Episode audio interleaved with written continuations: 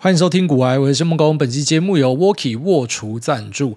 国民饮料杯 Walkie 浑圆杯开团啦！超多网美跟 YouTuber 共同推荐的国民饮料杯，终于从 YouTube 界一路火红到 Podcast 界。即日起到八月三十一号限时开团，独家首团开卖 OP 纯透双饮杯，限量下单就送 V 型双层海绵，满两千五再送一体成型零死角细胶刷。快趁现在替全家换上每日必备的随身环保杯！台湾五金工艺品牌 walki 深耕台湾厨具市场超过数十年，拥有专业工艺背景，啧啧募资超过三千万，深获市场好评。红点设计团队独家设计，喝茶、喝水、喝咖啡，钛陶瓷易结层，毛孔细小，不容易沾附味道，容量有七百七十毫升，超大量一杯就足够，保温保冰八小时以上。网络传说早上冰咖啡喝到下班还有冰块，亲身实证保冰绝对超过八小时，爱喝冰饮的人千万不能够错过。今年度，他们开发纯透系列，以轻量透明作为设计理念，以超人气的杯型 OP 双饮杯，延伸 Triton 材质，超轻、超透、超好喝。跟上政府限塑政策，自带环保杯一杯再省五块钱，精明换算半年就回本。聪明赚股票也要轻松省荷包。主委开团，现在下单优先出货，在 M 提供给所有需要的朋友们，可以在我们的资讯栏找到他们的说明跟连结。我还想，最近应该是因为鬼门开的关系啊，不知道大家有没有觉得自己快要被鬼抓走的感觉，穷到快死了。那最近的股市走势呢，真的是不太漂亮。在美股跟台股，其实我们都有见到蛮明显的一个回档。然后在强势股的部分呢，当然还是有蛮多是撑在上面，不过也开始注意到一些像市场的主流 AI 股呢有。呃，蛮大力的回档。那虽然在礼拜三节目有提到说这个反弹是还蛮补的，不过在礼拜四、礼拜五很多又开始继续往下探。那我的选择呢，是我在这个礼拜四、礼拜五我已经把很多的部位都大幅的往下降。那当然其实不是我要去猜说后面会崩盘或什么，是因为我真的觉得我看不懂了。所以当看不懂的时候，可能就会选择把自己的部位拉低一点，只是很少会拉到这么低。那我觉得是因为我现在也找不到别的地方去，我试着去把一些资金放在消费电子，然后发现说那就是死钱哦，所以也难怪为什么我们节目一直讲都只能够讲 AI，因为市场真的没有其他东西。我把它放到车用，我把它放到消费电子，然后整个族群性都走不出来。就算它的营收跟获利可能也不是说开得很差，但是没有很明显的族群性，所以可能就是说所有的资金都还是堆叠在 GPU 相关的类股里面。那先把它降低呢，最主要的原因就是因为我认为我已经开始看不懂了。那还有另外一个这个比较家庭倾向的原因，是因为我发现我在过去的一个月，我又再一次的变成低头族，而且是很夸张的低头族。那其实这个是我现在会一直想要极力避免的事情，因为我相信可能等到五年后、十年后的某一天，我一定会很后悔，就是我儿子已经长到可以拆家的年纪。他可能开始会顶嘴，会昂虾，然后会想要直接把他开车载去司马库斯，想说干当初把你塞在墙上就好。就是我觉得一定会有那样的年纪的到来嘛。那到时候我可能就很后悔，说当时他还这么小、这么可爱的时候，为什么没有花时间陪他？我一定会觉得说，我可以把我现在什么三年的收入，甚至五年的收入我都不要了，那我只想要回去啊、当年他一两岁的时候陪他个几个月之类的，就是会有这样的想法。所以，既然我知道我之后高几率会后悔，那我现在就不应该呃去做这样子的一个分配。就说要知道那个 CP 值啊。那我今天投入在工作，对工作表现可能会更好一点，只是那个 CP 值是不是高的，是不是值得我这样去 trade？那我现在会开始觉得说，可能是不值得的。所以，当我发现我的周转率开始提升，当我发现我的营业员开始对我比较好，因为可能哎，谢先生回来交易喽，最近打的单蛮多的哦，那我就知道这不对啊，就是我应该不能够这样子做。所以呢，就决定先稍微的降一下，然后等到我可能找到市场上有更好的题材，或者说一样是 AI，只是我更明确知道方向在哪的时候，我再重新的介入。那我觉得一个转机点是因为我看到儿子最近又点了一个新技能，超好笑的，就他对着我的岳母喊说。巴拉飞机，他喊超大声，我不知道怎么样学，那个声音很屌，反正就不是人类发出来的声音。一个小朋友竟然有这么大的声音，然后很生气，然后会开始瞪我的岳母。好，那他讲这个巴拉飞机呢？巴拉是因为他没有办法发俄文的巴布拉，然后他是岳母的，不是岳母，他是祖母的意思啊。那我的岳母就是他的祖母嘛。那因为他发不出巴布拉的一个全音，所以他就用巴拉。那飞机呢？就是因为他知道说我们都是搭飞机来来去去的，所以当他对着巴拉喊说“巴拉飞机”，就是说给我滚，他叫他滚的意思啊。那我儿子为什么这么凶呢？其实我觉得，嗯、就是说西方有个俗谚嘛，哦，苹果落下来不会离那个树太远，我不知道是不是这样讲。那或者说你不要在外面偷生小孩，因为这个孩子呢，他是没有办法造假的，他会跟你很像。我觉得我儿子跟我一样，就是可能比较没有水准，比较直接一点。就当我的岳母可能、呃、比较烦的时候呢，他他就会对他很凶，因为我岳母是一个很热情的人，然后我儿子是一个可能有传到我，就是他不喜欢别人太吵，然后他做事情会有他坚持的一些方法。我在研究是不是强迫症啊？当然我不希望小题大做，可是我就持续的观察。像学校老师也会讲，他在坐椅子的时候，他一定有一个仪式，他可能要先绕一圈，然后从某个角度进去做。那老师就会故意卡他一下，因为他们要观察嘛，然后就发现他会超生气，他会干人，就他一定要用他的方式去做某一件事情。然后他可能像踏地板的时候，那个格子要踩几格，他也都算好。所以这不知道是不是有一点那种 OCD，我我不确定啊。不过就是他也很讨厌声音，所以像我岳母在那边大小声的时候，哎呀，no a c h a r 就是他会用那种俄国那种什么 big mama，或者俄俄国那种大妈的一个方式，然后大量的跟你示爱，很大声，会把他抱起来甩或什么的。但是我儿子就觉得这个是很烦的事情，所以就会叫他扒拉飞机，赶快给我滚，赶快给我搭飞机滚。那我也想要多参与这样的一些时刻啦，那所以我认为我这个决定应该是对的。反正先调整一下，但也很高几率就是可能我下一集又说我妈的秘籍回来考，我不确定，搞不好是因为现在在回档，所以我才会讲出这么温馨的话。我应该要多陪家人，你知道，就有点类似说，你每次受伤之后，你才会想到你老婆；你每次在外面挫折的时候，你才会想到你妈。回家跟你妈吃一顿饭，像哭之类，就是说不定是这样，我也不确定。但反正就先去做一个调整啦。那等待的一个目标呢，就是下个礼拜八月二十三号的辉达的财报。那我觉得等到那个财报出来之后呢，很多事情会开始见分晓。那其实等到那个财报出来，如果说辉达它是有崩跌的话，哦，它一定也会带动整个供应链的崩跌嘛。那要抄谁比较好？我就觉得那就抄辉达。就如果辉达是有崩下来，当然抄辉达就是一个首选嘛。那辉达在什么样的状况会崩下来呢？哦，一样这个是自己的一个猜测啦，就是我会去盘算一个剧本嘛。我认为它呃，如果说 beat 的数字不够高，然后或者说展望开的不够好的话，这两件事情都可能会让它崩掉。就是说，好绝对是不够的。那目前它开的 guidance 是十一 B 点嘛？那在市场上，呃，差不多两三个月前就有人在喊十四 B 点。那我稍微去推敲一下，我发现十四 billion 的数字应该是建立在所有的供应链环节都不能够出错的话，有可能会是那个数字。但是，呃，随着时间的推进，随着其他公司的财报开出来，跟营收、跟供应链的一些 channel 的考察呢，我认为，呃，不会是那个数字，然后可能是十一 billion 的 guidance，然后可能开出来有个十二、十二点五，应该就算很不错。我会觉得是这样。但是我知道市场上有很多人他去压选择权的，至少以台湾的这些大金主来说，他们蛮多是看十三、十四 B 点那个数字是超高的数字，所以市场有没有可能已经预期过头了呢？然后这是我很好奇的事情，所以我认为说，他假设开个什么十一点五、十二，那一定是不够的，因为市场预期是更高的，所以他 guidance 给十一，那时候前面大涨一波，我觉得就在涨这个嘛，那 guidance 已经拉上去，所以大家对未来的预期是更好的，他一定要开得很好，所以就算是开我自己认为比较有可能的剧本十二、十二点多。我觉得搞不好都会崩，然后因为市场的预期真的太高了。但是还有另外一个呃额外的看点，就是说也不一定大家会很在意第二季的财报，因为它的 CoWoS 放量哦、在晶圆代工厂这边出来量大的时候是在第二季之后，第三季开始。那等到它整个供应链跑完到整机，差不多高峰会落在第四季跟明年第一季。那这个我已经交叉看了蛮多公司法人的一个报告，那发现大家都这样估计，也就是说，辉达的二三四季它是逐季成长，然后到第三、第四、明年第一季，甚至是一个高速的 ramp up，所以最高的一个 year on year 可能会开在第四季跟明年的第一季，就说数字的高峰可能会开在那边，然后到明年的二三四，当然可能数字都会越来越高，可是那 year on year 就没有办法拉这么高了，因为机器也垫高了。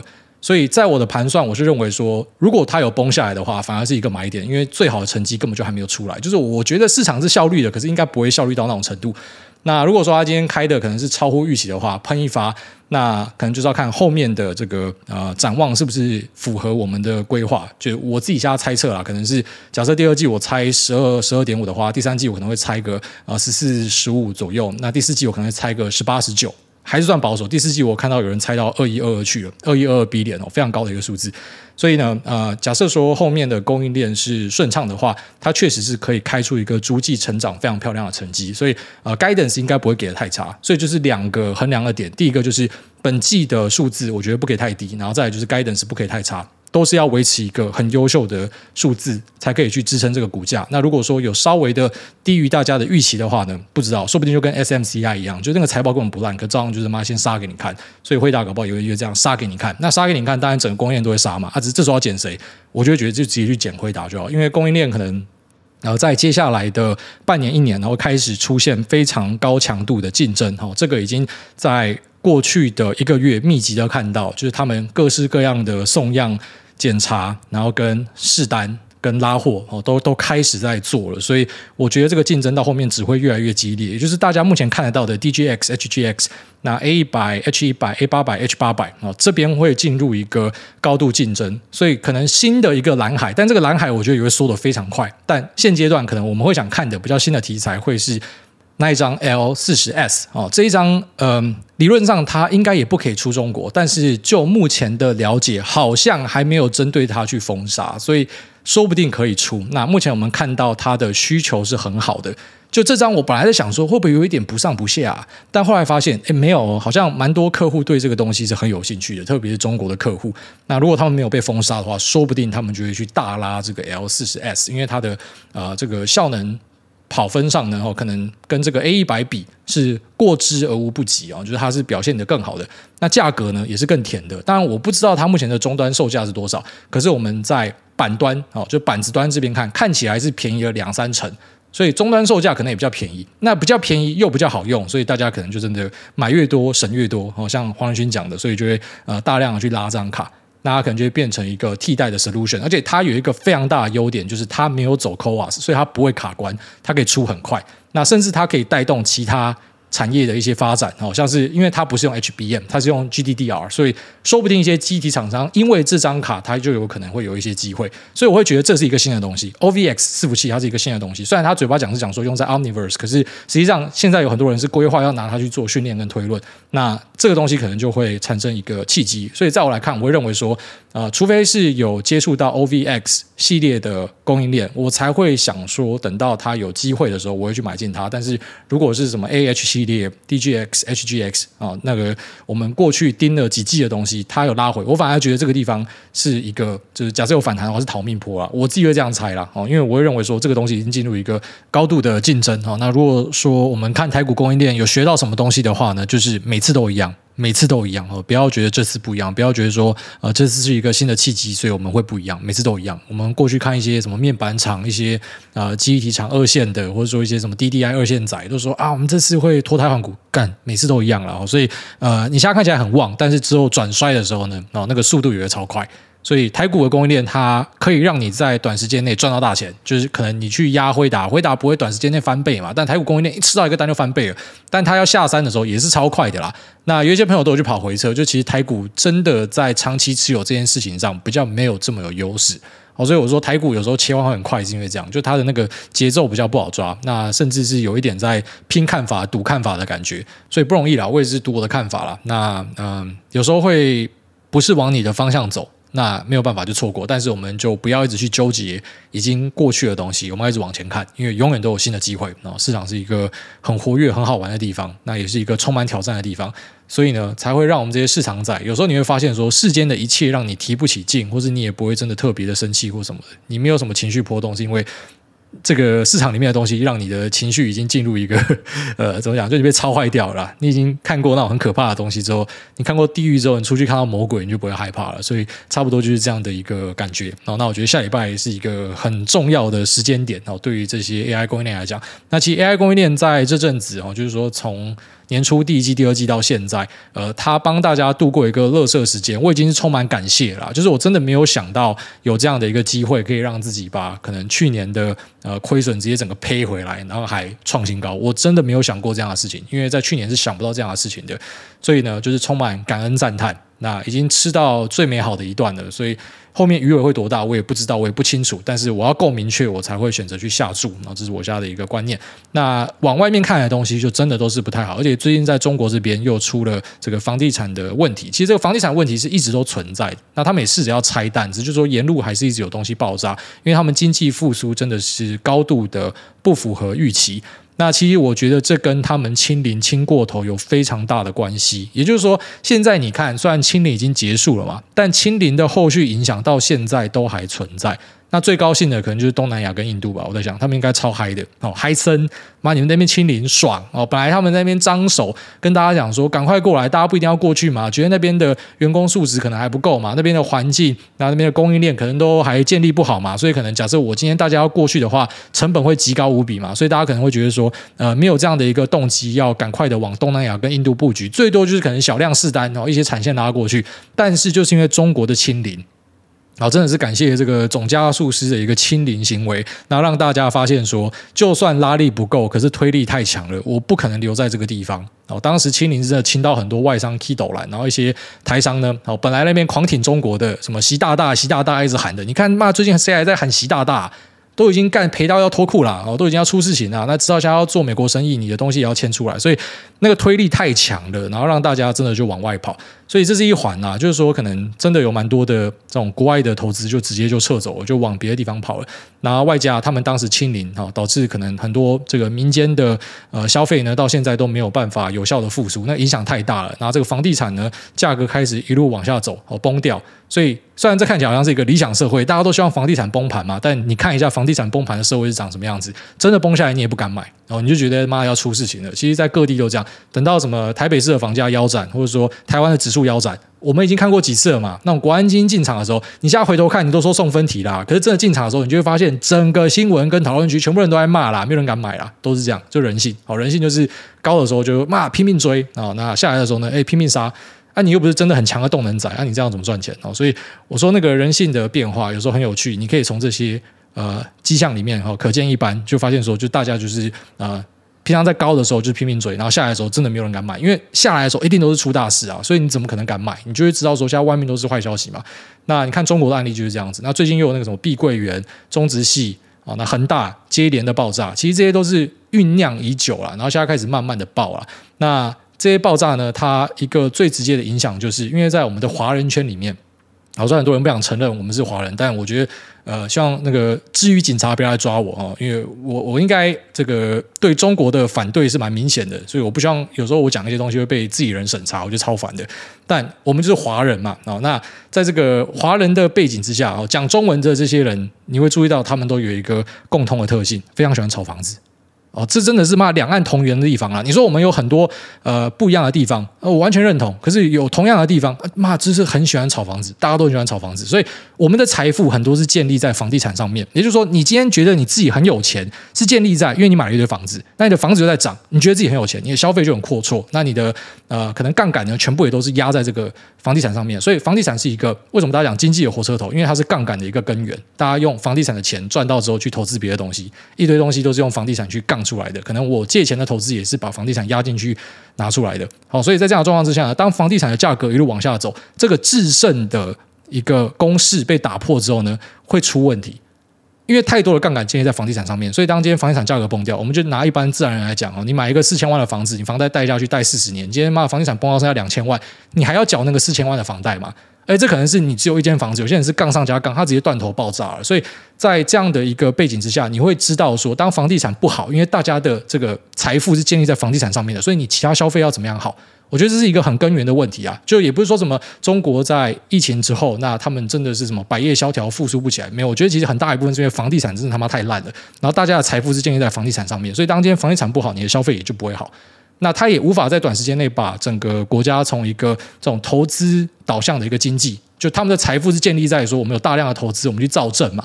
那转向说消费式的经济，像美国那样子，我觉得就算可以这样转，它不会是一天两天的事情啊，它可能是需要持续好几年，甚至是十年的一个进程。所以呢，复苏可能这波很烂，跟这个是有很大的关系。那当然，我们今天去找这个，不是要去事后检讨说，哎，到底是怎么样？因为这种。就是怎么讲，这边无聊去做检讨，不是我的目的啦。我是想看的东西是说，搞不好中国的经济啊、呃，说不定它只要这个拓海拐弯没有拐好的话，有可能会崩了。哦，当然我们不喜欢去当一个中国毁灭论者哦，因为这外面已经很多了，反正就喊了十年的中国毁灭。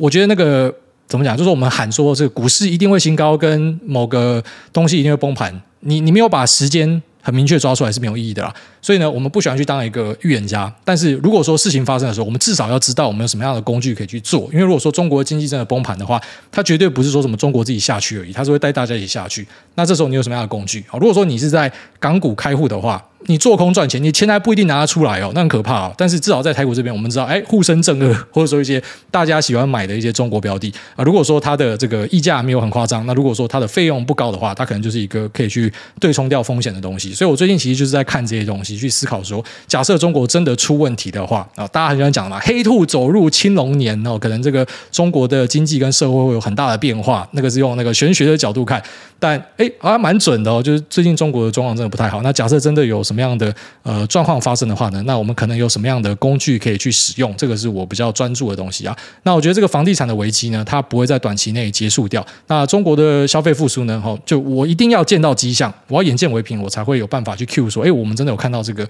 东西变好。所以我们现在最多就是讲说，对，打底。很多库存开始打掉，库存开始下降，没错。可是我们没有看到这个呃往上拐的复苏点出现。那我觉得很大的原因就是因为中国的经济真的是在一个非常不好的状态，而且后面可能还会爆炸。那这边就可以援引拜登讲的一段话了。拜登家是直接讲说，中国这边是一个 ticking bomb，它是一个准备要爆炸的一个这种定时炸弹的感觉。那他们在社会上跟经济上都有很大的问题，而且他讲一个我觉得蛮发人省思的东西。他提到说啊。Bad Fox，他在讲中国啊，中国是一个坏分子啊。当 Bad Fox 进入 trouble 的时候，他他有问题的时候呢，他们就会 do bad things，他可能会做不好的事情。那这其实我们去纵观历史，就会注意到，当独裁政权它呃因为一些内部问题所导致政权可能被挑战的时候呢，他们会去把民间的一个愤怒导向外部。就是说，外部势力、外国势力嘛，就像他在香港的一些状况，他们就讲说啊，这个是因为这个外国势力要要搞事情，就是他会把这个问题丢给是因为外国人要搞事情，他要搞我们，那他甚至会去制造一些可能区域的矛盾跟冲突。他甚至有可能会有一些小型的武装的冲突，因为他要去把国内的民怨往外导。那这是拜登讲的一个内容。那拜登可能过去在有一段时间内，很多人都觉得他是老番颠嘛，哦，他他妈讲话讲不清楚了，干走个楼梯还会跌倒什么的，就大家都不太相信他。可是到乌俄战争的时候，他最早在那边抠说，呃，俄罗斯这个军演他们是要打，而且讲的信誓旦旦。然后那时候很多人觉得说，干他在唬烂。那最后面证明说他是对的，好，所以我觉得虽然他有时候给你一种那种老人痴呆的感觉，但那个脑袋哈，在关键时刻讲出来的话还是充满智慧的，就他真的看到了蛮多东西。不然说他们家对中的一些算力的封杀，其实我觉得都是他们在后面有看到一些呃可能的风险，所以他们尽可能在现在去拆弹。那当然我们不是要去呃丢出一个就是让大家恐慌的议题，说中国一定会在他的周边国家搞事情啊，或者说军演啊，或者甚至有一些区域冲突的产生，我们不确定。但是啊、身为一个就至少我们的工作是可能以投资为生的，我们一定会去针对各种风险去做呃相对应的一个布局。就是我们只要觉得有这样的一个机会产生，我们就会去呃宁可信其有，反正你先做再说嘛。然后你你先去做避难，或者说你去做避险，或者你可能去做资产的配置，会有这样的一个规划。那一样，我不希望讲了这个之后，然后在未来的一段时间，就看到大家都在讨论说，这个股外说要把钱往外面搬，我没有这样讲，但是那是拜登讲的，拜登跟你讲这个东西，就看你信不信美国总统了。好，那我是信啦，我还是希望说，呃，中国的经济可能可以熬过去，就是不要说真的全面爆炸。虽然全面爆炸很多人看得很过瘾，可是像这么大的一个经济体爆炸，它对大家的影响是非常大的，就大家一定会被它拖下水。所以最好的状况可能就是说，它处在一个不会爆炸，但是又不会让它直接 V 型拐上去，然后强大到可以对外面喊声。你知道，就当可能经济不错的时候，就会怎样？就“一带一路”嘛，开始去宣传共产党的价值嘛，然后可能就会搞一个中国制造二零二五嘛，要跟全世界挑战嘛，嗯，战狼外交嘛。就你只要强大，你就搞这样的事情。因为像俄罗斯也是，只要在油价来到高点的时候，每次都会搞一个冲突出来，就是有钱的就要搞事情啊。所以不要让他太有钱，可是又不可以到整个爆炸、狗急跳墙，然后拖大家下水。这个已经不是我的 pay grade，就是我的层级可以去呃规划或是预想的东西。我们就只能够顺势而为，就是我们看到啊，今天有状况出现了啊，我要怎么样去闪过这个风险？我是要换现金呢？我是要换美金呢？还是我要去空一些中国的东西？就是我们最多就是做这样，因为我们没有办法决定世界的走向，所以我们只能够当一个这个墙头草哈，当。发现一个状况的变化的时候呢，很快的去做调整。但是如果说你是没有做任何准备的，发生的当下你已经又慌了嘛。但我们如果有做准备的，可能就可以比较好的去做调整啊。但那也不是说什么全部人现在都是全面看坏，因为还是身边有一些厉害的人哦，居然说他们就盯着一些金融股，他们要抄。因为现在大家都在讨论说中国的曝险嘛，啊，其实那些厉害的人他们都在算呐，就是今天这种恐慌大杀的时候，对他们来讲其实是一个机会，因为一定有东西是被错杀的。那错杀的东西可能就是他做多的一个机会。所以我们今天看的中国，可能你会觉得说，哎，很惨很坏，所以我们要怎么样去空它？也有人是在反向找这个做多的机会，就是可能有些东西是被错杀的。那对我来讲，那个呃，可能就是有点超出我的能力范围，所以我就比较不会去看这样子的东西。不过有时候去看一些身边的朋友、一些大哥他们在讨论，我也觉得蛮好玩的。他们去评估说，呃，各项业务可能受到影响有多大，所以在什么样的一个状况之下呢，我可能可以去接。好，那这是一个蛮有趣的分析啊。好，所以这可能多少的跟大家交代了一下，就是为什么。明明就听到蛮多公司在抠说谷底已经到了，对，那个库存开始下降，可是为什么没有复苏？因为呃，世界一个超大的经济体，他们目前的经济状况是不太好的。有些人可能会讲说，可是他们有直播带货啊，啊，这个什么小杨哥三只羊哦，好厉害，好会带货。我们在一堆短音上面看到，干那个卖哈登的酒靠腰，妈的什么。几秒钟不到就卖了他妈几千瓶吧，但是那个是可能几个少数的头部网红有那样的一个带货能力啦，哦，就是你不可以看到一个呃网红他超会卖，所以就说整体的经济很好，其实不是这样子哦。我们在消费端是没有看到太多的起色，那一样我还是会倾向。偏乐观去看每一件事情，就是我希望我还是要盯着各种可能发生的好事情，那去呃追踪说是不是真的这个春燕回来了。我还是比较偏向这样，我不喜欢用看空的角度去看太多事情啊。所以像是前阵子一些科技巨头或者说广告业者他们的那个广告复苏，我觉得那可能是一个好事情啊。只是你说呃，可能就是说在其他各地的消费性复苏有没有办法去抵消中国的一个衰减，很难说。所以我也希望可以找到一个指标可以盯说中国可以。啊、在什么样的一个这个领先指标出现之后呢，我们可以看到它慢慢的一个起来。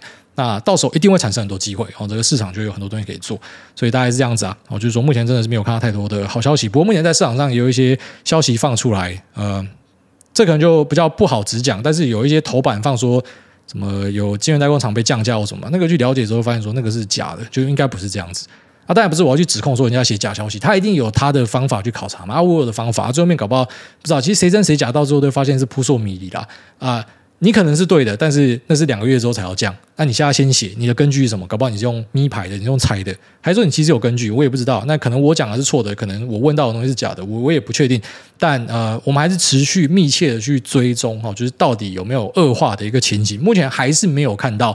恶化的情形啊，就只是怕说中国经济爆炸把它整个往下带，然后但是你说呃整体的复苏在一个慢慢向上的轨道是啊是这样子，只是。就是怕说有黑天鹅出现了，虽然严格上来说这已经不算黑天鹅，因为中国的这个房地产问题已经很久了，他们只是慢慢的在引爆，因为像是一个这个大牛车要转弯不会这么快啦，所以一定是有些东西要慢慢炸开，就像是可能美国的中小银行可能后面还是有几家会出问题，但只要整个有赔过去啊，我相信应该大家都还是会走出来了。好了，那这里面进入 Q&A 的部分。第一位删除 IG 重获自主权的人，好，恭喜你，这个 ID 北蓝。他说推荐书单，八月十二号的 Podcast 说下一集要推荐书单，结果八月十六号的 Pod 居然还是没有，超期待的啊！不过依然是超优质的节目，每次听完古癌都有点怅然若失，听别的 Podcast 都没有古癌好听，还不如回去听远古集数。好，非常感谢这位朋友。不是啊，兄弟，下次八月十九号还是没有书单啊？我脑中是有一个书，因为我最近在看它，只是我呃本来以为我会。完结它，因为我已经想要推这本书，我以为我会完结它，但是我没有完结。为什么？因为火烧屁股啦！哦，最近在市场里面被打到喷屎啊，被打到蜜汁都喷出来啦，所以我暂时没有时间跟余裕去看其他的东西。哦，所以稍微担待一下，等我看完，那真的确认不错，我就会来跟大家推荐。哦，就是说我前面提到的，我变一个低头族啊什么，就是因为最近真的是。呃，太动荡了，所以我必须要去做很多对答案的行为。那大家 check 一下我们的资讯是不是对的？为什么现在会这样呢？然后发现说已经开始进入乱猜了，所以我才会说我花太多时间在低头族，然后发现那个效益又不好，所以要降低。说不定降低之后，把这个书看完之后，可以来跟大家介绍。然后非常感谢你的期待。下面为这个 Mr. J 二二三他说买汉磊，今年黑累累。梦工男神想问您当初是怎么决定踏入股票市场的？以前总是听长辈恐吓玩股票会去跳楼，所以刚出社会的时候都很排斥接触。现在才知道会跳楼是真的，但比较多是因为开杠杆或是买在标股的山顶。若是挑选稳健的公司，靠复利就可以是健康的理财工具。所以借由梦工男神的声音，想对主力说：主力大大，拜托别来杀基奇低的股票好了吗？那我们只是想要领个股息，做个一两块的价差买便当啊！还有上次留言有人说忌日仔是不是找不到留言密码眼红？哎，不是很难吗？都被念出来了，不就是有留言密码了吗？密码测试第零八一六零零二八篇哦，所以这看起来是一个忌日仔出来反击说留言密码一点都不难找。我觉得应该没有很难找啊。现在很多人留言嘛，我不知道，因为我平常是不会去翻这个留言啊。我就是嗯、呃，对，因为有一个那个听众朋友后来跟我认识，他讲说你这是不是有蕊过稿？你是不是嗯、有去做拟答？没有啦，没有那个时间，真的没有那个时间。我就是一路念过去啊。我对于临场反应的东西蛮在行的，但这不是要吹。我跟你讲，其实你知道我 p o c a s t 每次最常卡关的东西是在哪吗？开头的广告，人家给我讲稿的，我念不好，我一直会打结，我一直会抢词，就是可能我会跳过几个字。我每次那个开头的广告可能都要录个两三次，但是后面这种可以即兴发挥就超顺。所以我觉得是每个人那个技能数点的地方不一样。那我念留言呢，这种呃要临场发挥的东西，我超可以的。但是那种呃，给我念稿的，我反而做不来。所以假设我今天是先看大家的 Q&A，然后再决定要去呃怎么样回答的话，我可能会回答的很差。好，这个题外话，我顺便讲一下。那他前面讲到这个呃，踏入股票市场会跳楼的人，对，一般来说就是做了超出自己能力范围的事情。所以像是他讲的开杠杆，或者说呃，把大量的资金投入在某一个就是现在可能市场热度很高的东西，那这一般都不会有太好的下场。那确实是呃，去买进所谓的一些不错的绩优股，那妥善的做一些分散，它是一个很不错的东西。因为其实不要把股票想得太复杂，你买进的就是一个公司的股权，但很多人真的不知道这件事情。对他来讲，呃，股票就是一个数字游戏而已。所以呢，他买进去一定要马上看到获利，就像是买债券。哦，因为我看到多拉网友写一篇，我觉得还蛮不错的，就是他有提到说，其实债券跟债券的 ETF 那个本质上是差不多的，我完全认同。只是为什么上一集我会讲说，假设你是要讲说什么送分题的话，你只有买直债是送分题，买债券 ETF 跟债券的这个期货不是？为什么？因为很多人就是买之后，他看到那个价格往下跌十二十趴，就赶快砍掉嘛，他就赔钱就出场了嘛。可是如果说你的心态是对的，你知道我买债券就是我要拿这个利息，我要放到到期。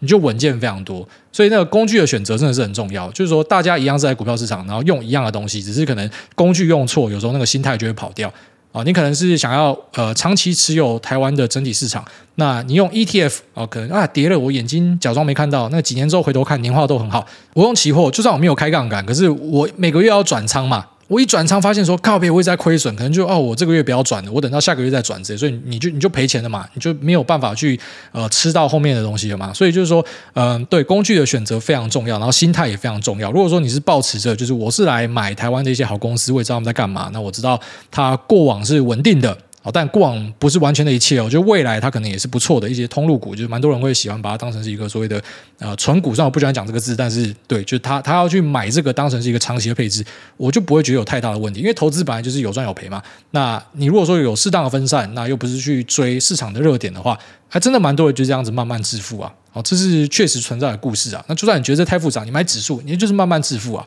所以嗯。对，就是看你是怎么样的心态跟使用什么样的工具进市场，你会发现说，就是水能载舟，亦能覆舟啦。其实简单来讲就是这样子。下面这个，我老板祝我清明节快乐。他说留言密码测试，留言密码测试。下面这个。Annoying Orange G 他说第一次留言五星吹吹挂号，但不知道测了几次。前阵子开始研究投资交易，听了挨大跟其他交易师大大的分享，虽然你们做的标的周期策略都不一样，但基本功、心态观念的分享如出一辙，真的是大道至简，也不禁让我去检视过去追涨杀跌听名牌的投资根本就是超级久。感谢挨大无私的分享。那另外想问挨大，如果另一半的收入是您的好几倍，您会怎么想？小弟我的年薪近百，另一半年收三百，虽然生活惬意，心里。还是会有压力，最后祝挨大一家平安健康。对，没错，其实你会发现，可以在市场存活，然后跟呃持续有办法赚到钱的人，他们的心态上，你说技法上可能有很大的差距，可心态其实都是蛮类似的。哦，就是说有一定程度的 pattern 你是可以抓到的。那再来讲说这个追涨杀跌，其实追涨杀跌它并不是一个错的事情，因为就是有人在追涨杀跌赚钱啊，而且是不少。所以应该严格上来说是这样啊，那个方法是真的是千千百百种。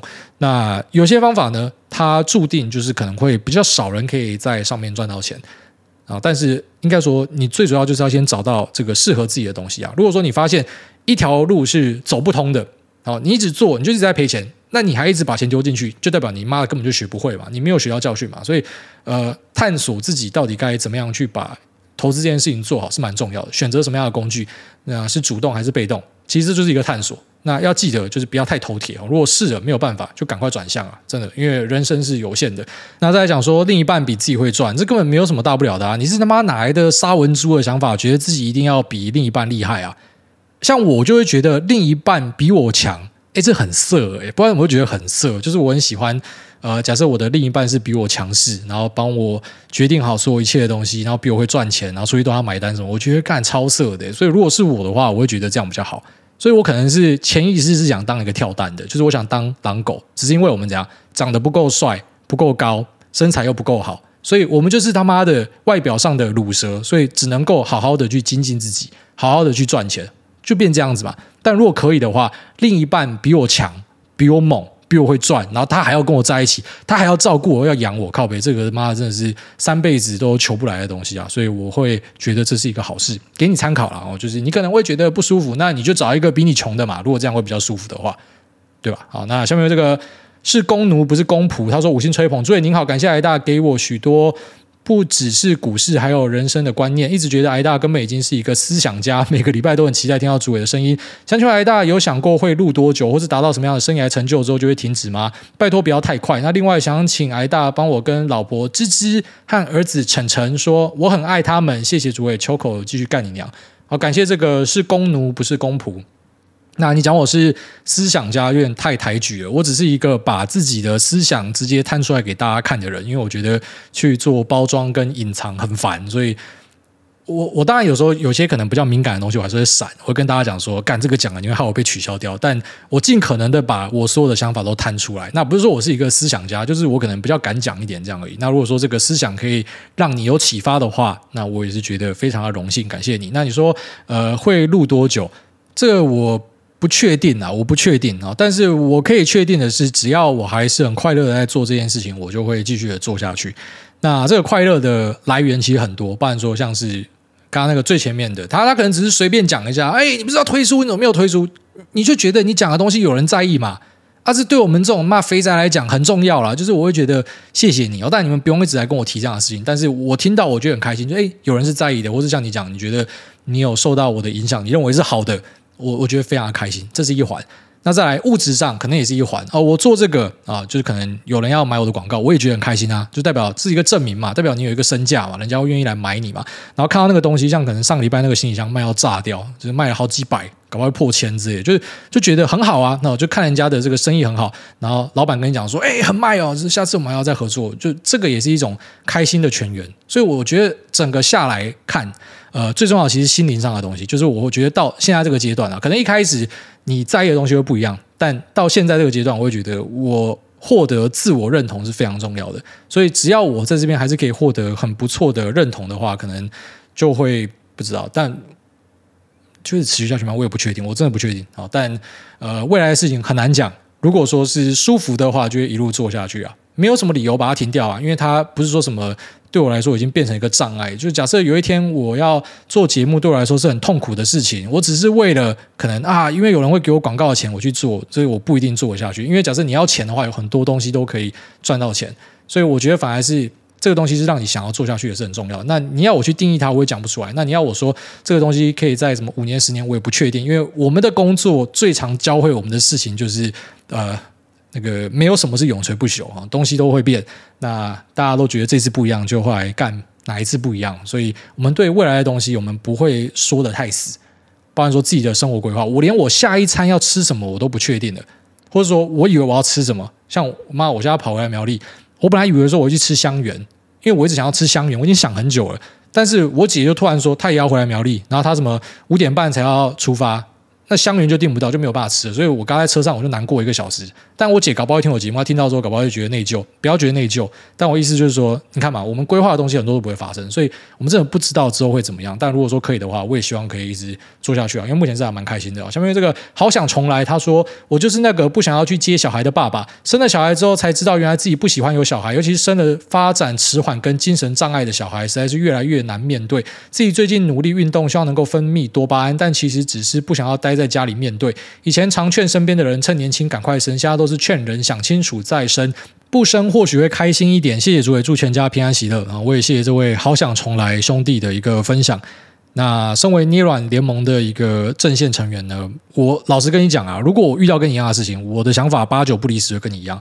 我是无法傻乐观的人，就我今天假设遇到跟你一样的状况，我现在当一个云玩家，我想象一下，我会觉得我会想要把它治好。但是我知道可能治不好，但我就一直想把它治好，所以我可能呃这辈子就会不停的奔波在想要把它治好，然后想要让它回归所谓正常这件事情，即便可能你其实要学会的是接受它。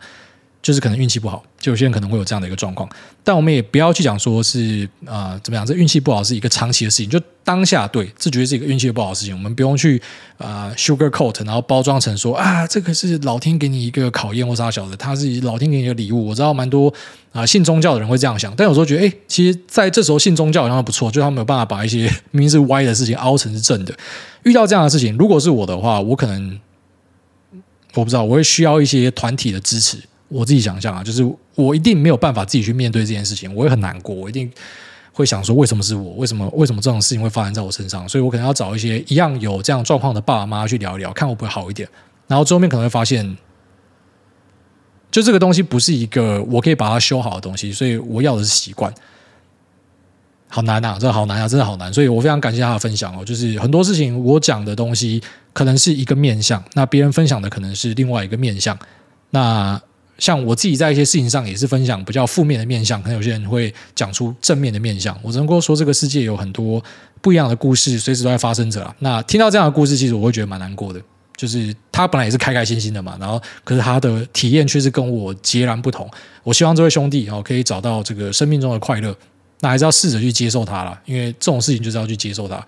虽然我这样讲像是他妈在讲风凉话，可是我已经尽量的去把自己放在你的鞋子里面去。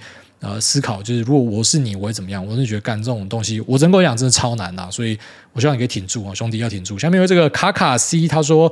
路过给五星。最近操作股市，真的发现大盘越乱越多恐慌的状况之下，没有自己的主见的人会变多，然后开始跟风各路老苏，还是乱跟网络标的的人，真的会很容易死得很惨。连买股票的原因都不知道，还敢上车的人真的是不在少数，甚至还有到超商面交伪创的。不过换个角度想，我们都要感谢这些人的赞助，让我今年出国的旅费都赚到。不是啊，超商面交伪创是杀小啦。这个这个是发生什么事情啊？哦，对，那他讲的前面的这个问题是真的哦，就是说，当这个世界很乱的时候，大家就会病急乱投医。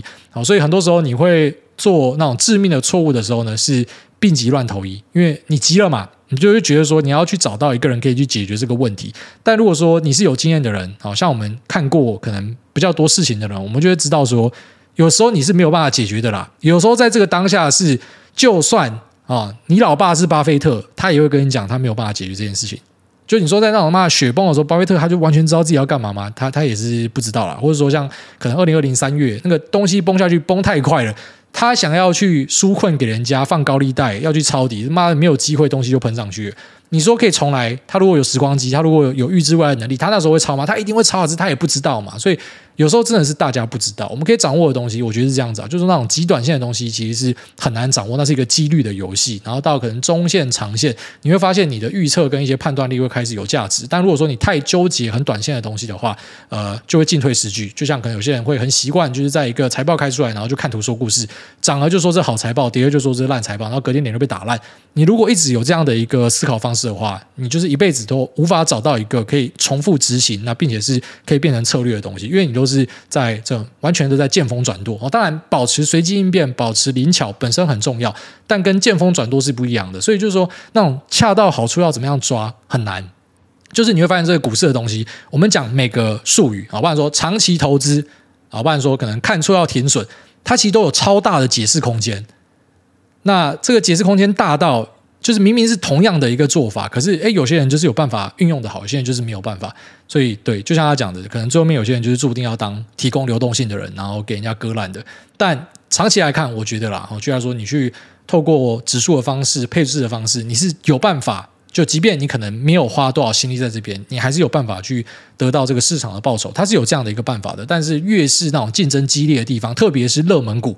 你有听我们节目都知道吗？那个资讯的掌握，资讯差，那个很可怕的啦。而且我们节目是已经 lag 了，就是我也不可能在第一时间我知道的时候都要跟大家讲，因为这可能会出问题。可能有一些人家讲说：“哎，你怎么会知道？你是不是内线？”然后不然讲说：“哎，你是不是故意丢出来要割大家韭菜？”即便我是好意哦，有时候你可能分享一些东西，你是好意，你只是想要跟大家讨论一下，说：“哎，你是不是故意乱放消息？”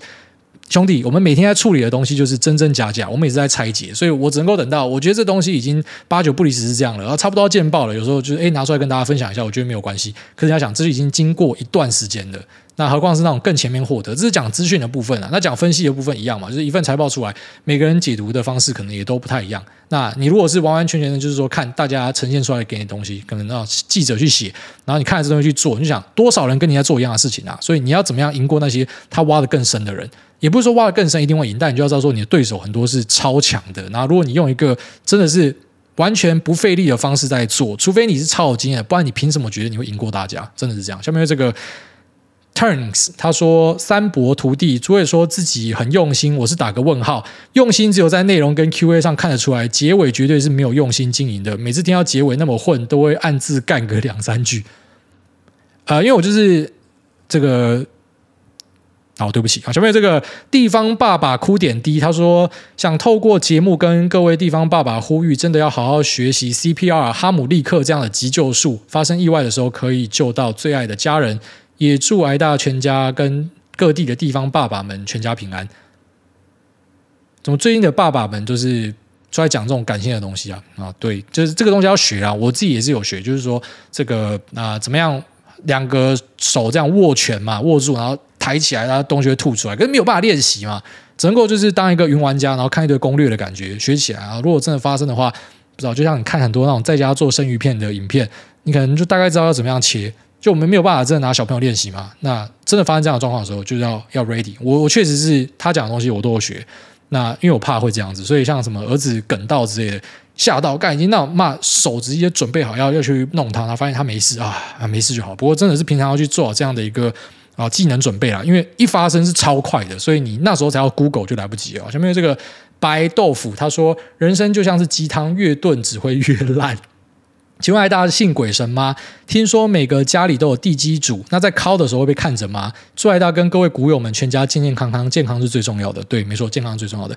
信鬼神吗？呃，不太信，而且有时候会故意去挑战一下鬼神，就是像人家讲那什么血腥玛丽嘛，对着镜子那什么在午夜去喊，那个我都做过。就是我会想看看说，呃，另外一个世界的人，或是好兄弟，或者是说某种灵体。他真的在我面前出现会是什么样子？就是我是想看到他们。那不知道什么，我其实没有很害怕这样的东西，因为我会觉得我的好奇大于我的恐惧。就如果说真的可以看到你的话，我会觉得是很好玩的事情。那当然这不是一个许愿跟立 flag 嘛，从现在开始干，每天张眼都看到一堆鬼在那边飘来飘去。我的意思是说，就是我会。试着去啊、接受说这世界可能有这样子的东西，那并且是我会想要看到。就如果说你可以让我看到的话，我就会信。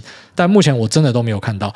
不过呢，你说到底信不信一些冥冥之中的力量？就有些事情是真的很难解释。那当你无法解释的时候，我我我认为啦，就是大家就会去投入这个信仰，因为你就只能够用这样的方式来让自己好过一点。因为我们人是会想要去追根究底的。可是当你有些东西挖不出来的时候，你会头很痛，所以你就只好去想说，对，就是有些东西我们可能是无法解释的，像是可能。儿子没有办法睡过夜，你就带去收金嘛。你明明就是不信这个东西，为什么你会带去？因为你已经试过其他科学方法了，没有用，你就去试一些偏方。那当这个偏方真的有用的时候，你就会变信徒，是这样子。那即便这个偏方可能是赛道的，但不重要，至少要让你好过。所以我最后面甚至觉得说，我们对世间的感知是建立在、呃、自己的感受大于理性的。就如果说这件事情在理性上是错的，可是因为我们做这件事情真的是好开心啊，我们就会一直做下去。你去跟那些每天在喝可乐的地方肥宅，好像我自己，我喝零卡啦，我觉得我比那种地方肥宅好一点。所以我今天讲说我们喝零卡是肥宅之耻，可是不知道，我就觉得说这个代糖。还是比就是你你喝一堆他妈那个糖来的好。那你对这些人讲说，哎，喝可乐不好，他也知道喝可乐不好，他就要喝啊。他也知道可能这样过度工作不是好事，可他就知道这样做啊。所以我觉得就建立在一个感受度上面吧。就是我们很难去用很理性的方式去跟大家讲说你应该要怎么样做，因为每个人都是感性的动物。所以我们最多就是用理性去帮自己做一些刹车，可是最后面都是感性的。所以当今天我真的相信可能。呃，某个天使的存在，那他会照顾我家人，跟我的狗狗，那跟我的小孩，让我觉得我充满安全感的话，那我也会相信这样的东西。只是就是我目前还没有需要去依赖这样的东西，因为我觉得大多数的东西我都可以自己解决。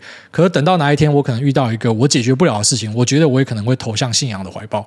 有可能，所以那些被关的，为什么很多都会最近跑去信教？因为你被关在里面，根本出不来，所以你只能够去找一个寄托。他可能因为这样就会去信那些什么鬼神。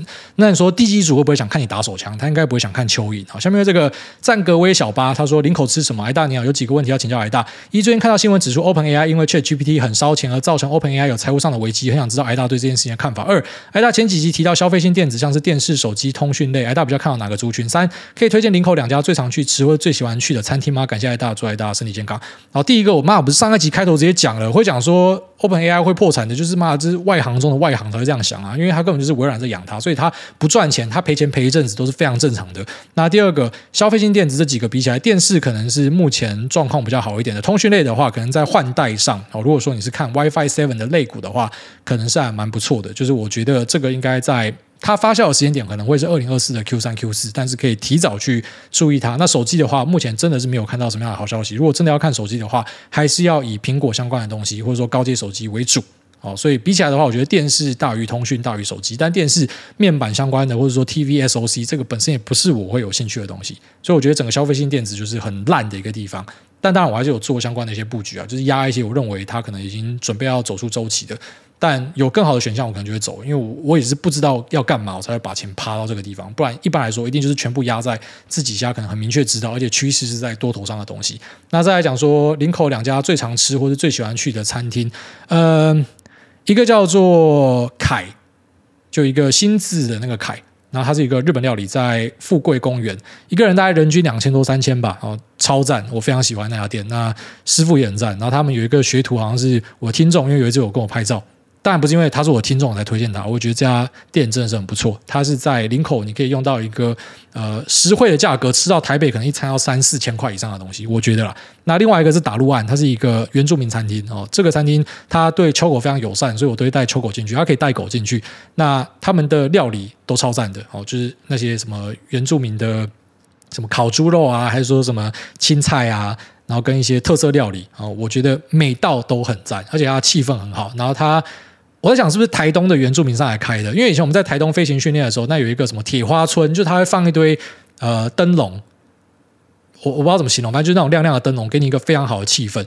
那呃，这个打鹿岸的气氛就跟台东的铁花村很像，所以我在想，搞不好是同源的。所以我每次去那个餐厅，我觉得有一种那种怀旧的味道，然后东西好吃。那可能晚上因为有人在那边唱歌，气氛又超好的，只是有点吵，它可能比较吵一点。假设你要谈事情，就千万不能够去。可是假设你是要去放松、去喝、去吃的话，我觉得这个餐厅就超棒。所以我现在想到林口最棒是两个，然后林口最近干超爽，要开那个呃二楼咖啡跟寿司郎，这两个真的是我很喜欢吃的东西。所以林口已经开始慢慢的。